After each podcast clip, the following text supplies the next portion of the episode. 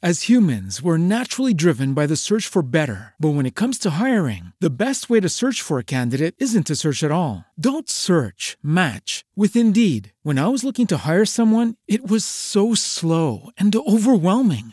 I wish I had used Indeed. If you need to hire, you need Indeed. Indeed is your matching and hiring platform with over 350 million global monthly visitors, according to Indeed data, and a matching engine that helps you find quality candidates fast. Ditch the busy work. Use Indeed for scheduling, screening, and messaging so you can connect with candidates faster. And Indeed doesn't just help you hire faster. 93% of employers agree Indeed delivers the highest quality matches compared to other job sites, according to a recent Indeed survey. And listeners of this show will get a $75 sponsored job credit to get your jobs more visibility at Indeed.com slash podcast. That's Indeed.com slash podcast. Terms and conditions apply.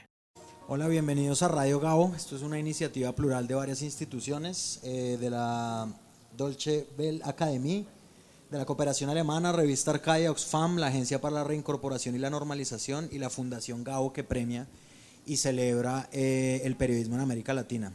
Mi nombre es Andrés Páramo y hoy tengo tres invitados para charlar sobre fotografía, básicamente, y fotografía en América Latina. La primera es Joana Toro, fotógrafa colombiana que ha hecho series sobre identidad, género y cultura. Y ella es la autora además de la serie que está acá en el Jardín Botánico de Medellín, Hello, I Am Kitty. Hola, ¿cómo estás? Muy bien, gracias por invitarme. Alejandro Segarra, originario de Venezuela. eh, su obra sobre todo ha estado enfocada en documentar el declive social y económico de allá, eh, toda en blanco y negro. Y en 2019 fue reconocido por el World Press Photo. ¿Cómo te va? Muchas bien, gracias. Y Jesús Abad Colorado, fotoreportero colombiano, eh, uno de los fotógrafos que mejor ha documentado el conflicto armado en Colombia, que eh, recientemente tuvo su exposición El Testigo en el centro de Bogotá. Jesús, ¿cómo estás? Andrés, buenas tardes. El testigo sigue. Sigue, ¿no? Sí. Muy bien, em, yo quisiera arrancar por eh, identidad latinoamericana, como que las tres obras de ustedes tratan de formas distintas rasgos de la identidad de lo que han hecho, digamos. Entonces, eh, en tu caso, la identidad de las personas y como el protagonismo de cierto tipo de personas en la guerra, lo tuyo con identidades que tienen que ver con cultura en Estados Unidos y lo tuyo con Venezuela. Entonces, me gustaría que ustedes de pronto pudieran abstraer cierto tipo de conclusiones de lo que ustedes entienden por una identidad en lo que fotografían. Arranquemos contigo, Jesús. Bueno, eh, primero, mm, contento de estar aquí en Radio Gao, compartir contigo, Andrés, con dos colegas latinos, Joana, compañera colombiana, y mi colega de Venezuela, y decirles que, bueno, ese ejercicio fotográfico mío parto de algo y es, eh, Colombia es un país pluriétnico, es un país multicultural, rico, diverso, pero profundamente racista y clasista. Producto de eso es mi trabajo fotográfico también. Yo hago un ejercicio no solamente sobre el conflicto armado, sino sobre las múltiples violencias que recorren nuestro país, pero también hablo de la riqueza, también hablo de esa diversidad, de un país que es generoso en recursos, pero donde no respetamos la naturaleza, no respetamos la madre tierra.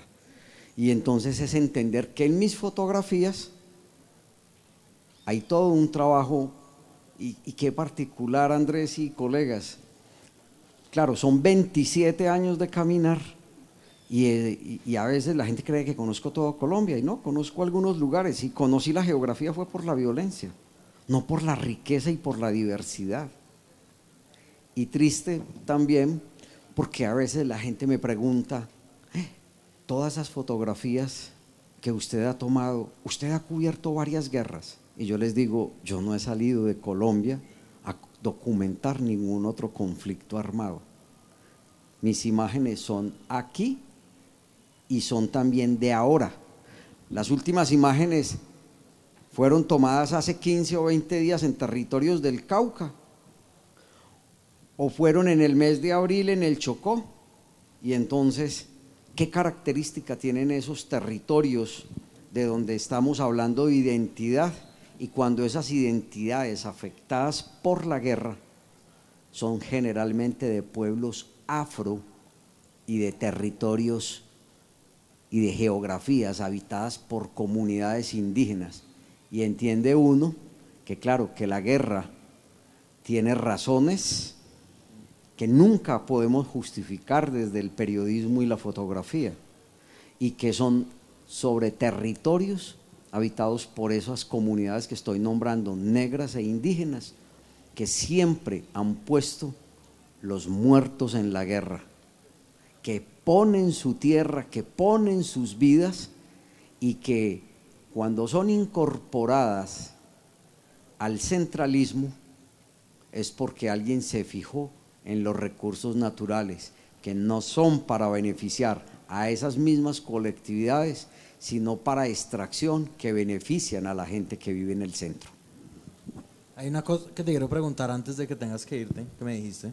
Em, hay una foto de la exposición el, el, Testigo que a mí me impactó mucho, que eso no te lo pude preguntar la vez pasada, que es la foto de la niña con la gallina. Que me parece que es una, una foto que expresa una identidad doble. Y es como, es una persona que tiene un arraigo especial por un regalo que le dieron, que es además un animal, ¿no? Es decir, es una cosa que tiene que ver con el campo y al mismo tiempo es una persona marcada absolutamente por la guerra. Sí, es decir, la imagen es dual en ese sentido. ¿Tú, tú cómo, o sea, es decir, cuéntame un poquito de eso, cómo fue? A ver, no, eh, y, me duele que me preguntes precisamente sobre esa historia porque a mí me gusta nombrar al otro, o sea, no solamente darle rostro, sino hablando de identidad, poder nombrar darle nombre a esa niña y a esa mujer. Y esas son de las fotografías que en la exposición son de las pocas que no tienen, porque claro, dentro de todos estos caminos y trabajos que uno tiene, a veces una libreta se pierde. Y recuerdo todo lo que pasó y, y la estoy buscando para que sepas. Y le he pedido a gente eh, en la ciudad de Villavicencio, porque es en el interior de Colombia, al otro lado de Bogotá, tendría uno que coger un vuelo desde Villavicencio para ir hasta Mapiripán y luego hasta Puerto Alvira, o arriesgarse a irse uno por terreno, que si hay invierno se puede uno demorar uno o dos días, pero esas fotografías con animales en medio de la guerra para mí son muy importantes, porque es que en las fotografías mías mm, tengo que recordar algo y es cuando mis padres huyeron, tuvieron que dejar atrás, cuando ellos salieron en los años 60, del municipio de San Carlos, cuando matan a mis abuelos, ellos tuvieron que dejar atrás los perros, tuvieron que dejar atrás gallinas, tuvieron que dejar unas vacas y unos caballos y unos sembrados, que no solamente eran el plátano, la yuca o el maíz, no, la vida de un campesino y de cualquier ser humano está marcada por lo que tiene, por lo que le rodea. Entonces en mis fotografías es muy común, claro, poder ver la gallina en la huida, las marranas que se dejaron. Esa niña por lo menos pidió autorización para sacarla en un avión de carga que llevó la Cruz Roja Internacional para sacar a los campesinos porque le dijeron tienen ocho días de plazo o venimos a matarlos, después de lo que hicieron los paramilitares en mayo del año 98. Entonces yo he visto a la gente huir y sacar los cerdos, los perros, los gatos, los patos, los micos, pero también entre las fotografías encuentra uno a veces un jaguar, caminando entre la tropa. Y es entender esa riqueza de, una, de un territorio, de una geografía como es la nuestra, la latinoamericana. Y es que nos atraviesan, nos atraviesan cordilleras con páramos que nos hacen distintos, con desiertos. Y ahí hay que contar la historia de todo lo que hemos perdido como sociedad, como colectivo, en medio de la abundancia, en medio de múltiples violencias que no son solamente la de la bala. Por eso las fotografías son un testimonio contra el olvido, son una forma de mirarnos en eso que yo llamo el espejo roto de la guerra, porque ahí tenemos que mirarnos y ¿qué hacemos los periodistas? Juntar los fragmentos de esas identidades, de esas colectividades, de esas geografías y de lo que nos habita, de lo que habitamos. Pero para decir,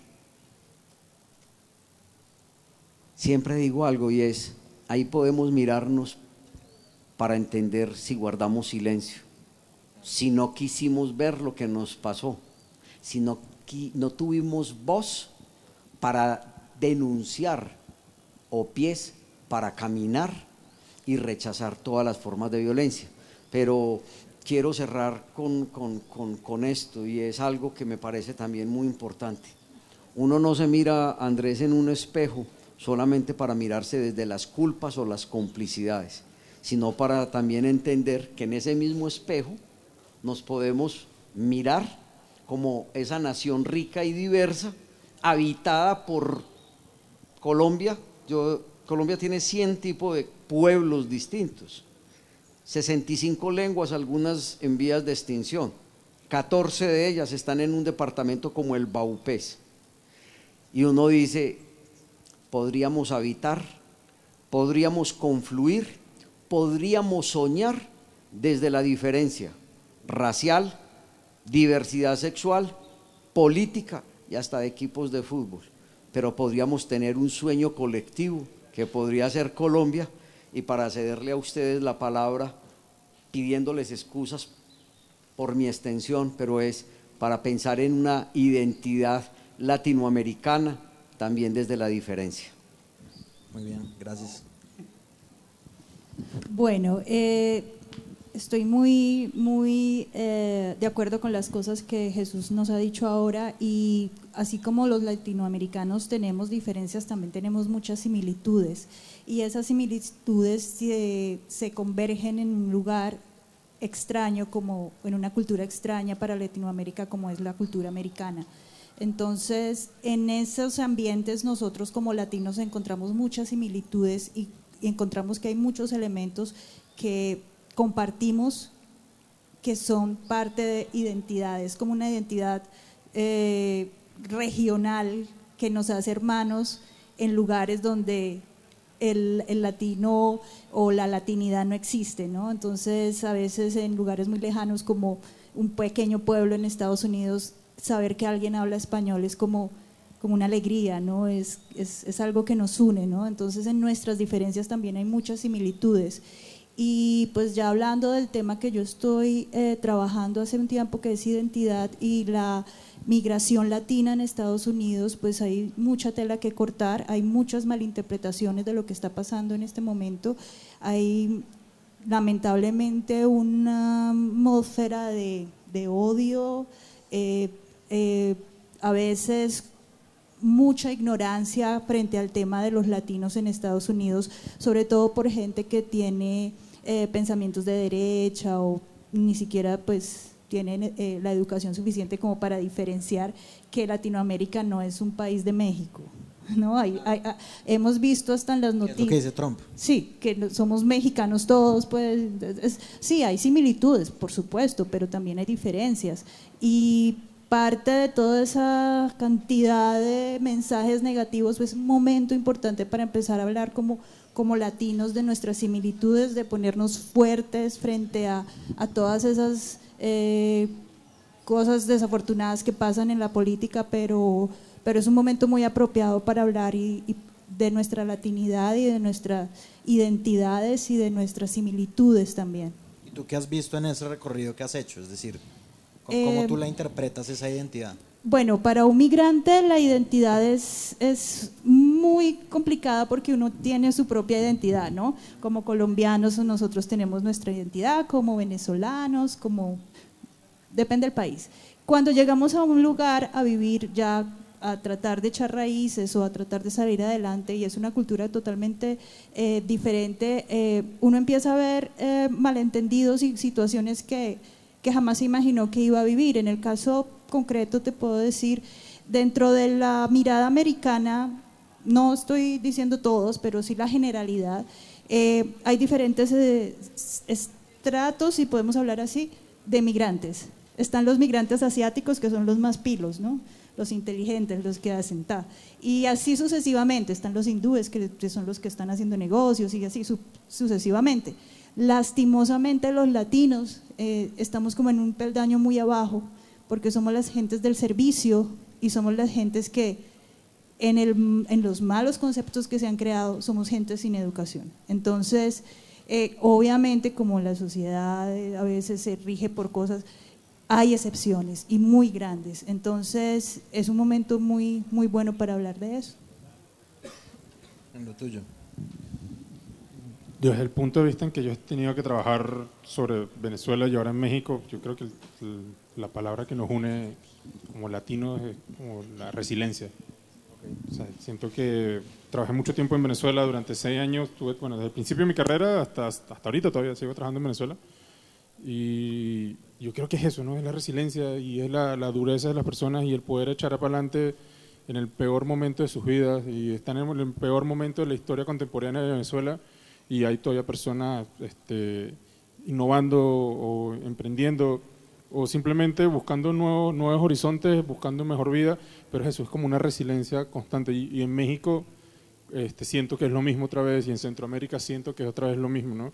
Este, no importa qué mal esté el entorno, este, hay que salir adelante. O sea, no, es difícil que, o sea, que alguien se conforme con lo poco que tiene, siempre está buscando cómo mejorar y está siempre aguantando.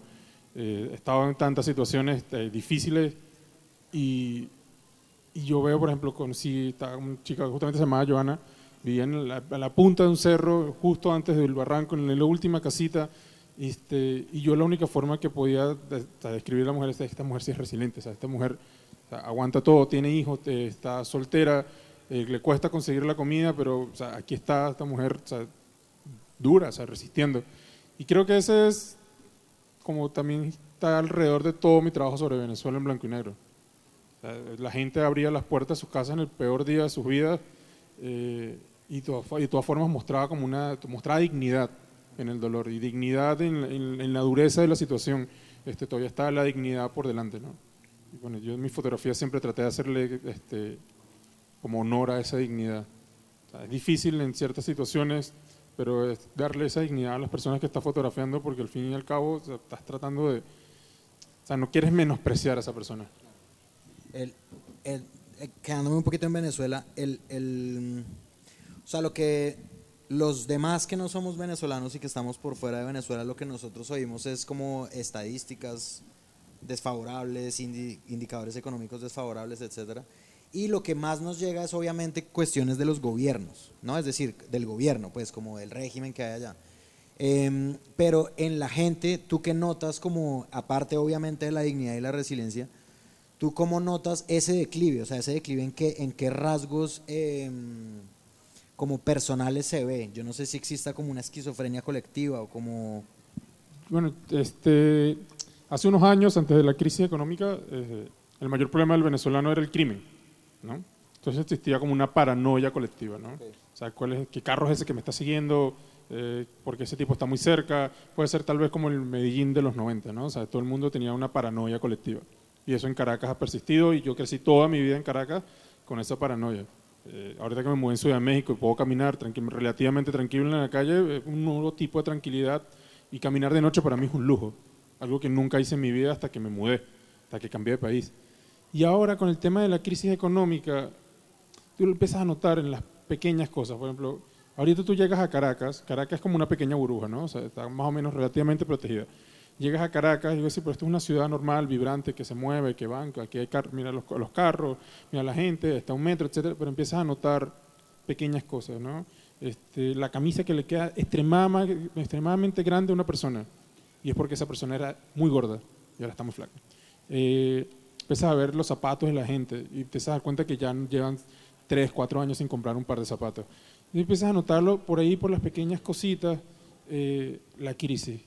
O, por ejemplo, vas al supermercado y, bueno, ahorita los supermercados están llenos, pero no hay nadie comprando. O sea, el supermercado está totalmente lleno, pero no hay nadie comprando porque es imposible comprar. O sea, el dinero no da. Entonces, esas- pequeñas cosas. Y lo que yo he notado últimamente, cada vez que voy a Caracas, este, voy a Caracas tres, tres veces al año más o menos por trabajo, es, este, es la pesadez de la gente. Como la gente de- casi es como si estuviesen arrastrando los pies. Como tengo que ir a trabajar porque si no, no voy a comer, pero el trabajo, o sea, gasto más dinero y energía llegando al trabajo que lo que gano en el trabajo en el mes. Eh, es, es como una pesadez. Entonces la gente arrastra los pies, la gente está muy hostil, está muy violenta. Y sí se nota, o sea, lo notas muchísimo. Y en el, y en el ánimo general de la ciudad, Caracas era una ciudad vibrante, y ahora llegas y está abandonada, miras los edificios de noche ves todas las luces apagadas del edificio, dos, tres luces porque la gente del edificio se fue. Entonces los, los edificios están, apag- están apagados. Y lo empiezas a notar en esas pequeñas cosas, ¿no? Y los sitios que, a los sitios donde que tú ibas a tomarte algo, el sitio donde podías ir a comerte algo, los jugos de la esquina, todo eso ha ido desapareciendo y lo único que ha ido quedando es la infraestructura remanente de la ciudad que fue creada en, los 70, en los 80. Eso es lo único que queda, pero culturalmente Caracas también está muriendo. Eh, digamos que en el, en el ejercicio de la fotografía, ustedes son como los agentes que deciden cosas, ¿no? Los fotógrafos, como que deciden los encuadres y la luz y lo que va a salir, etcétera. Pero finalmente el producto, es muy rara, la fotografía es muy rara cuando uno se pone a profundizar en ella, como, entonces, pero el protagonista real de la fotografía es otro, ¿no? Es un sujeto ajeno a uno, en el que, sí, eh, en el que ustedes son unos agentes, ¿no? Y termina siendo como un protagonista para el público en general. Ustedes, y yo lo cojo un poquito con una entrevista que tú dabas que decías que la cámara a veces es un, una llave, pero a veces es un escudo. Eh, ¿Cuándo, es decir, hasta qué punto ustedes en el trabajo de ustedes respetan ese otro? O sea, ¿y cómo lo conciben además? Porque es igual raro, ¿no? Como... Sí, la fotografía tiene una cantidad de ramificaciones y filosofías que si nos ponemos a irnos muy adentro, pues empezamos a, ya es como filosofía. En cuanto al otro, muchas veces siento que la fotografía o la cámara para mí puede ser una llave para entrar a, la vida de otras personas o puede ser un escudo para, para protegerme como eh, personalmente, ¿no? A veces eh, las cosas son dos cosas muy diferentes al mismo tiempo y, y como fotógrafos a veces, eh, en el caso mío personal, yo asumo cada proyecto que siento que es importante, que siento que es eh, primordial hablar de él. En el caso de la exhibición Hello, I am Kitty, eh, yo decido decir I am para hablar de otros. O sea, uso mi, mi, mi persona como excusa para hablar de las personas que no pueden hablar por porque están indocumentados o porque tienen miedo o porque sencillamente están inmersos en su vida diaria y no tienen tiempo para esas cosas. Entonces, digamos que en este caso particular de la exhibición que tenemos eh, eh, expuesta acá, eh, yo me pongo como excusa para hablar del otro, aunque, aunque la historia es definitivamente siempre el otro. Algunas personas dicen que las retratistas o los fotógrafos se sienten representados con las, con las fotos que toman o con los sujetos que están siendo fotografiados, que muchas veces los, los retratos son extensiones de uno mismo. Eso también es válido. ¿Y, tu, ¿Y tu caso cuál es? En mi caso, eh, yo podría usar esa última parte. Yo sentía, obviamente, una, una admiración real y un respeto profundo por cada uno de esos inmigrantes indocumentados que conocí. Y así como decía Jesús, me gusta que cada persona esté identificada, no solamente con, con su nacionalidad, sino con su nombre, con su edad y con, su, con algo pues que él quiera compartir o ella quiera compartir. Sí, yo te voy a tomar un segundito la palabra porque o sea, puede ser- a veces puede ser una llave, puede ser un escudo, pero muchas veces para mí, como, incluso como documentalista, y yo soy cero retratista, este, puede ser un espejo. Este, Eso, tú puedes chévere. buscar, puedes buscar respuestas para ti en, en el caso de otras personas. Este, por ejemplo, yo soy inmigrante, tengo mi identidad venezolana muy marcada, eh, crecí toda la vida en Venezuela, llego a México y lo primero que encuentro eh, son, pues, son sea, muchas diferencias con México, ¿no? Este, tuve que cambiar mi forma de hablar, mi forma de comer, mi forma de, de agendar lo que iba a hacer, etcétera, etcétera. Y entonces yo me pregunto, bueno, o sea, ¿está, está mi identidad en riesgo por estar en México? ¿O me mi, mi identidad va a ser nutrida por esto? Sea, ¿cuál es, cuál es, hasta dónde voy a dejar llegar el- el- mi la identidad mexicana invada mi identidad venezolana? Entonces, yo trato de buscar esas respuestas este, trabajando con comunidades de migrantes que no tienen nada que ver conmigo. ¿eh? Entonces, y trato de ver a través de su experiencia eh, qué es lo que puede deparar el futuro, el futuro para mí. Entonces, es algo que nace, o sea, es una inquietud que nace, me nace a mí y busco la respuesta a través de la fotografía. Entonces, por eso digo que a veces puede ser O sea, puede ser una llave, un escudo o puede ser un espejo. Puede ser las tres cosas al mismo tiempo. Sí, sí, sí. Me parece muy bonito eso que él diga de un espejo, porque es perfecto, es el objeto que faltaba ahí. Y sí, eso es una, una cosa muy interesante cuando uno está en un nuevo país y se enfrenta a la identidad que traía versus a la identidad del lugar que hay. Y yo estoy de acuerdo con él, yo creo que uno no es que cambie una por otra, uno sencillamente se nutre y se convierte en un en un híbrido, si se podría decir así, ¿no? Te conviertes tal cual en un híbrido, porque, a ver, sabes que tú no llegas al país y entonces uno llega ya con el estigma del migrante y me imagino que eso pasa aún más en Estados Unidos, porque en México todavía estamos dentro de Latinoamérica, ¿no? Pero es como tienes que acostumbrarte a la forma estadounidense, la forma mexicana, la forma de, tal, de hacer las cosas, pero al mismo tiempo tú vienes muy marcado, o sea, ya vienes tú muy marcado de cómo haces tú las cosas. Entonces, esa, esa dualidad, este, para mí fotografiarla, a mí me trae muchas respuestas y, y es como encontrar un grupo de apoyo, ¿no? donde, puedo, donde puedo hablar sobre ese tipo de experiencia y qué palabras cambian, etcétera, etcétera, y puedes hablar con esa persona. Y al final sales como revalidado de que no estás perdiendo tu identidad, sino la estás nutriendo con otras cosas. Que al final de camino, ya cuando uno ya sea más viejo, pues dirás, bueno, o sea, tengo, digo estas tres palabras en venezolano, estas dos en mexicano, después la cambio este por el spanglish. Y, así irá poco a poco. Sí, y eso es muy interesante lo que dice el compañero, porque todos los que hemos tenido la oportunidad de emigrar o los que están pensando en migrar van a tener que enfrentarse a eso, no importa el nivel socioeconómico o el nivel educativo o lo que las, las eh, especificaciones que quiera eh, ponerse cada persona, que si, que si es muy colombiano, que si no es tan colombiano, que todos esos labels que llaman, todas esas etiquetas, eh, al final se van desvaneciendo y empezamos a encontrar muchas, por eso digo yo, muchas similitudes como latinos, sobre todo en lugares donde hay otro idioma, hay otra forma de ver la vida, hay otra forma de actuar entre gentes, ¿no? Y entonces a cualquier persona que le toque migrar se va a encontrar con esa, con esa lucha o con ese con esa transmutación o como se quiera decir de identidades.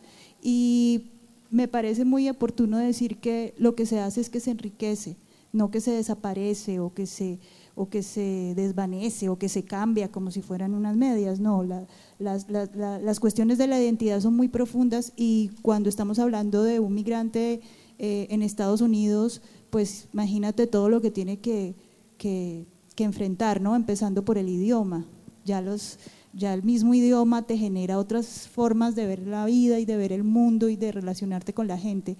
Y eso es un proceso que se va haciendo poco a poco, uno no, llega aprendido, uno empieza, y cada uno tiene su proceso, ¿no? Cada uno decide cómo vivir ese proceso. Puede haber gente que diga, no, es que es horrible o lo que sea, o yo soy muy, muy latino y, no, o, hay gente que es mucho más abierta, mucho más eh, eh, relajada para recibir otras influencias, pero sí, es, es muy interesante verlo desde el punto de vista que se enriquece, no que se cambia. El trabajo obviamente es de iluminar toma, y tomar la es digamos como es tomar la foto, pero el trabajo también es decir, no tomarla. Ustedes pueden recordar alguna vez que los haya marcado el hecho de no, está sí, no, este momento yo no lo puedo capturar, no, no puedo. Eh, sí, a mí me pasó. Yo eh, empecé mi carrera en el año 2000 acá en Colombia, estuve casi nueve años en medios. Y tuve que estar en Chocó eh, porque había una de estas fundaciones que llevan médicos y, y, curan a las personas porque pues en estos lugares no hay forma de acceso y bueno estábamos en esa campaña en, en, Chocó y en un pueblo que ahorita no me acuerdo cómo se llama, la cosa fue que uno de los, de los aviones, se eran avionetas porque no habían forma de aterrizar. Yo recuerdo que estábamos en medio de pues, toda esta actividad y uno de los doctores se va con un niño para Cali porque el niño estaba enfermo, se van en una avioneta, la avioneta arranca pues yo ya había llevado semanas estando con ellos y ya había compartido con ese doctor pues conversaciones, almuerzos, pues. Y para mí fue muy impactante ver que la camioneta cae directamente y se estrella contra la pequeña escuela del, del lugar.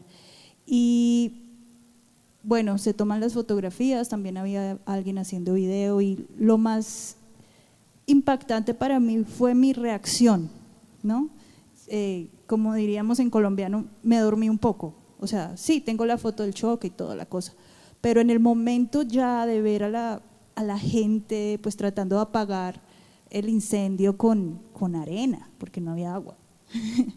y yo decido dejar la cámara y empezar a ayudar. Y al ver, al ver después de todo que se apaga y todo esto, y al ver a la persona con la que yo había hablado hacía 15 minutos, de que nos veíamos más tarde para, para tomarnos un café, verla totalmente eh, carbonizada, pues fue muy fuerte para mí. Y en ese instante pasaron dos cosas por mi cabeza, ¿tomo la foto o no la tomo? Decidí no tomarla, porque no, no tengo la explicación como más perfecta, pero podría decir que yo sentí que, que yo debía respetar ese, a ese personaje y a ese, y a ese ser y que, y que pues sí, puede ser una foto muy impactante o muy lo que sea, pero pues hay unos límites en el caso de, no sé si no lo hubiera conocido, cuál hubiera sido mi, mi actitud, de pronto si yo hubiera llegado al momento de los hechos, ¿no? No sé cuál, es muy, es muy interesante reflexionar sobre eso, porque al, al, conocer a la persona, intercambiar algunas conversaciones, tomarse un café, eso ya marca, marcó para mí, no sé si es en general, una diferencia muy grande y me abstuve de tomar esa fotografía. Y muchos compañeros y personas me decían, ay, pero usted por qué no la tomó, pues hubiera tomado, no sé qué. Sí, pero hay algo que, que, que me, que me hizo echarme para atrás? Este, no sé, son situaciones difíciles porque, no sé, si me ha tocado bajarla, por ejemplo, durante las protestas, si alguien salía lastimado y no había ningún paramédico cerca, pues atendía yo. O sea, yo era el primero que atendía. O sea, más de una vez me tocó cargar gente, arrastrar gente, este, incluso quitarme la máscara para que alguien pudiese respirar porque, porque estaba extremadamente ahogado. Pero no, es que depende, son muchos factores, ¿no? O sea, porque a mí siempre lo primero que me enseñaron en periodismo fue el editor publica fotos, no excusas. O sea, y me hizo, fue lo primero que me dijeron, el editor publica fotos, no excusas. Entonces, claro, cuando pasa algo muy fuerte, pero no hay nadie que ayude, ahí sí, o sea, yo soy primero humano, déjame atender a esta persona, este, pero si pasa eso y hay gente alrededor ayudando, pues hago la foto de la gente alrededor ayudando. Eh, Afortunadamente todavía no, no he tenido un caso que yo diga, mira, no puedo hacer esa foto. O sea, este, o sea, que yo vea algo que esté pasando y tenga que decir no puedo y tengo que parar, todavía no me he encontrado todavía en ese dilema. O sea, más, de una vez lo que, lo que es eso. O sea, ayudo y después hago la foto. Pero más de una vez, no sé. O sea, me ha tocado fotografiar compañeros, bueno, que Caracas también tenemos esto, ¿no? Cuando la policía agrede y estás muy lejos, no vas a enfrentar a la policía, sino le haces fotos a tu compañero siendo apedreado por la policía, porque creemos que eso ayuda mucho más que, ir a, enfrentar. Pero sí, lo que, a mí también lo que me pasa es que yo soy fotografía extremadamente lento, pero muy lento, al punto que muchas veces las personas con que voy a fotografiar me preguntan si no voy a sacar la cámara.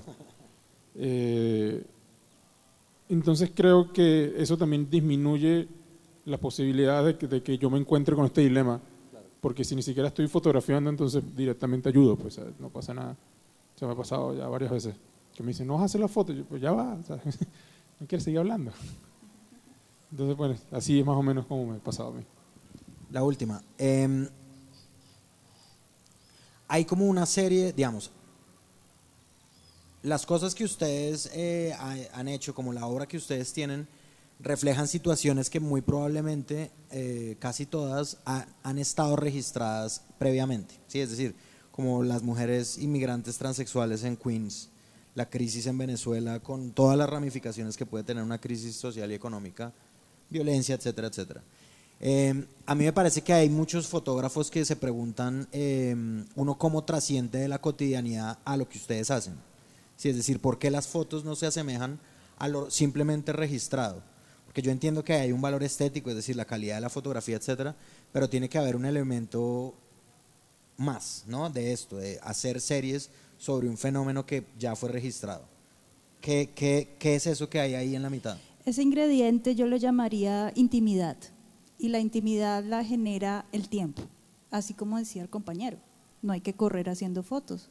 A veces solamente hablar y hablar y hablar te abre la cabeza mucho más que si llegas disparando como, como loco. En el caso personal, mis historias se demoran mucho. Yo llevo trabajando historias cinco años, dos años, tres años. Eh, ah, claro, como, como fotógrafa independiente a veces sí me da mucha, mucha ansiedad, pero, pero también reconozco que ese ingrediente secreto de, de esa, esa diferencia pequeña se basa en la intimidad y en que las fotos te hagan sentir algo. Porque una foto que te registra un hecho, eh, eh, como dices tú, hay fotos de registro y fotos que te hacen sentir. Creo que son dos, dos diferencias, ¿no? Y, y, cómo hace el fotógrafo para que sus fotos generen sentimientos, dándoles el tiempo que se merecen, ¿no? Muchas veces uno es como muy relativo, ¿no? Hay situaciones donde uno tiene que moverse inmediatamente y hay situaciones donde uno es mejor esperar, ¿no? Entonces es también del criterio y la formación y la educación de cada fotógrafo, la experiencia que le da eso, ¿no? En este momento yo espero, en este momento yo no espero. Entonces pienso que el tiempo que uno le dedica a sus temas, a sus sujetos, a escucharlos, a mirar cosas que de pronto en, los primeras, en las primeras conversaciones no se ven, pero es como, como ir descubriendo y quitando como las hojas de las, las cáscaras de una cebolla, ¿no? Y uno empieza a entender ya muchas, muchas cosas más profundas con el tiempo. Entonces pienso que el tiempo y la intimidad.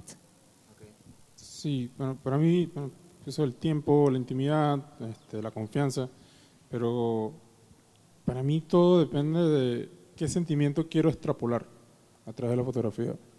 ¿Qué, sentimiento tengo yo, qué sentimiento hay en el ambiente y cómo puedo hacer que estas personas que vayan a ver esta foto capturen ese sentimiento, ¿no? O sea, es desesperanza, es molestia, es un grito al aire, es el puño cerrado, es como jugar con esos elementos poquito más simbólicos no tan gráficos, ¿no? Yo siempre pensé que mi fotografía documental no podía ser, a diferencia de la fotografía de prensa, no podía, la fotografía de prensa te presenta los hechos, ¿no? Como si fuese casi una, sí, como si fuese una cachetada, como si fuese una cachetada a la cara, ¿no? Y cuando yo trato de hacer mi foto documental, me gusta pensar que son, son caricias, ¿no? O sea, una persona acariciando la cara y diciéndote de alguna forma u otra qué es lo que está pasando, ¿no?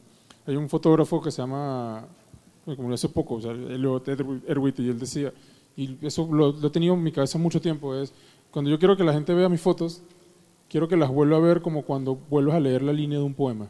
O sea, que te regresas un segundo y dices, como, wow. O sea, entonces, eso es lo que yo quiero transmitir con mis fotos. O sea, quiero, quiero utilizar una secuencia de fotos y simbolismos fuertes para extrapolar algo mucho más grande. Por ejemplo, este, vamos a hablar, eh, fui al fui al entierro de una señora que murió por falta de medicamentos, o sea, ella tenía un trasplante de, riñón y por, o sea, tú pierdes tres semanas de medicamento por un trasplante y, mueres, muy probablemente vayas a morir, o sea, no puede faltarte. Y la foto o sea, era el, papa, el esposo y su hijo cargando el, el, féretro desde atrás de la espalda, caminando a través del, del, del cementerio, y decía, tengo que tomar un segundo donde haya una cruz, y haya alguien que está haciendo algún gesto. O sea, tiene que ser poderosa la imagen, tiene que transmitirte algo. Que tú la veas y digas, wow, y te pares y la tengas que volver a ver, y te pares y la tengas que volver a ver. Y puede ser una composición muy complicada, como puede ser algo como muy sutil. hay otras fotos donde tengo, donde este, ya, yo sentía muy, ya yo sentía muy fuerte la desesperanza en Venezuela. Y ya yo también estaba muy desesperado y estaba muy triste por todo lo que estaba pasando. Sentía que el, que el, que el destino me había fallado, ¿no? Y me preguntaba, ¿por qué a nosotros? Este, que después me di cuenta que por qué no a nosotros, ¿no? pero eso es otro tema. Eh, y, y, fui a una iglesia y a fotografiar y, y, había una persona que gritaba con mucha pasión y ese, es una foto de él, del lado, gritando hacia el aire y era lo que yo quería hacer, ¿no? o sea, gritar.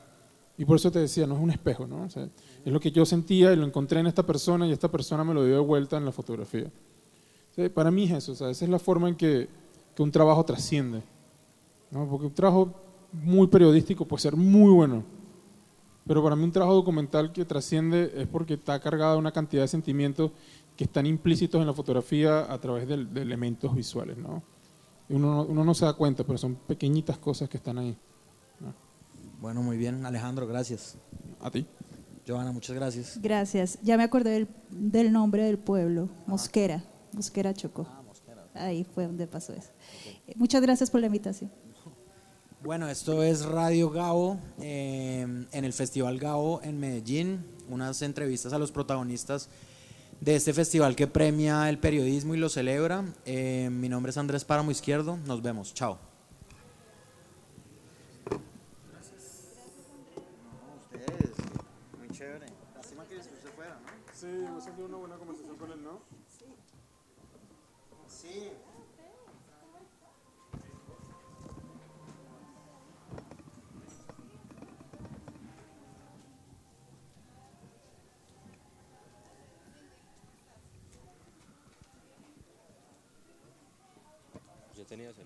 Sí.